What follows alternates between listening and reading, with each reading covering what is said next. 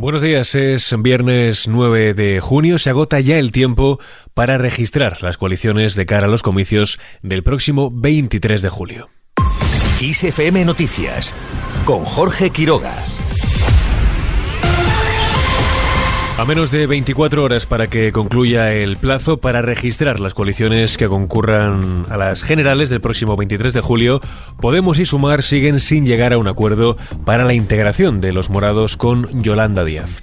En todo caso, la decisión de Podemos no se conocerá antes de las 10 de la mañana, que es cuando concluye la consulta interna para que las bases se pronuncien sobre si respaldan o no que la dirección tenga carta blanca para decidir sobre la incorporación a Sumar. Así se ha dirigido a ellos la secretaria general de Los Morados, Yone Belarra. Las negociaciones no están siendo sencillas y por eso quiero pedirte tu apoyo para que sea el Consejo de Coordinación de Podemos quien negocie y, en su caso, alcance el acuerdo electoral de unidad con Sumar. Podemos, eso sí, ya ha propuesto ir en solitario en la comunidad valenciana y consumar en el resto de España en estas próximas elecciones. Una idea que no comparten desde la formación de Díaz. El Partido Morado esgrime que con ello pretenden evitar no estar en las cabezas de lista de esta región, donde Compromís pide liderar la candidatura.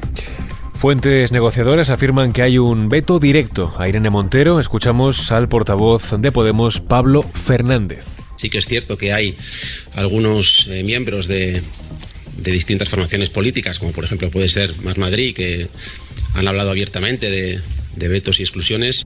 Más Madrid, que ya tiene el sí de su militancia para ir con Sumar, reclama que se tenga en cuenta su fuerza tras las elecciones y pide también generosidad creo que el hablar de los nombres es la última parte de la casa, es el tejado. Entonces, eh, creo que estamos llegando al tejado bien y cada una de las formaciones tiene que ser responsable también de saber cómo somos capaces de encajarnos unas con otras.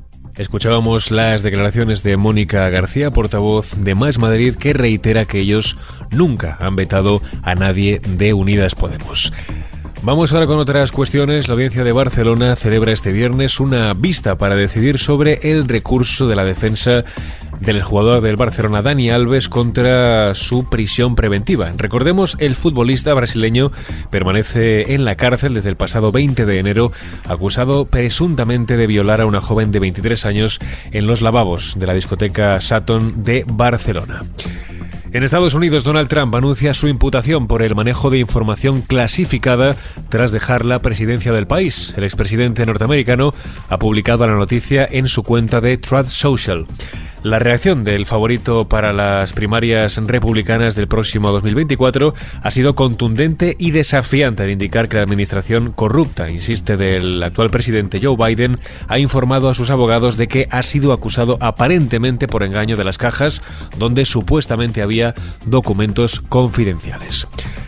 Seguimos en Ucrania y hablamos ahora de la central de Saporilla. La central nuclear sigue usando agua del embalse de Kajovka para su sistema de refrigeración pese a la destrucción de la presa y la bajada del nivel del agua. El embalse ha disminuido algo más de 4 metros desde que la presa fuera destruida el pasado martes y alcanza ahora los 12,7 metros, un nivel en el que se había estimado que la central no podría bombear agua para enfriar los seis reactores del complejo. La central, recordemos, se encuentra apagada, pero seis reactores y el combustible usado aún requieren agua para enfriarse, lo que evita una posible liberación de material radioactivo. Y en otro orden de temas, los países de la Unión Europea logran un acuerdo para reformar las normas de asilo. Han creado un mecanismo de solidaridad que no será obligatorio y los países decidirán si reubican o no a las personas refugiadas. Y terminamos con el repaso del tiempo para este viernes. La borrasca Oscar seguirá afectando este viernes a la península con lluvias en las mitades noroeste y norte que pueden llegar a ser abundantes en Galicia y sistema central occidental. No se descarta también en zonas del medio Ebro y ya de forma más débil en el sur y este de la península. Con el tiempo lo dejamos. En el control de sonido un día más estuvo Susana León Garabatos. Ya sabes que si quieres seguir informado de la última hora, puedes hacerlo en nuestros boletines horarios de XFM. Muy buenos días.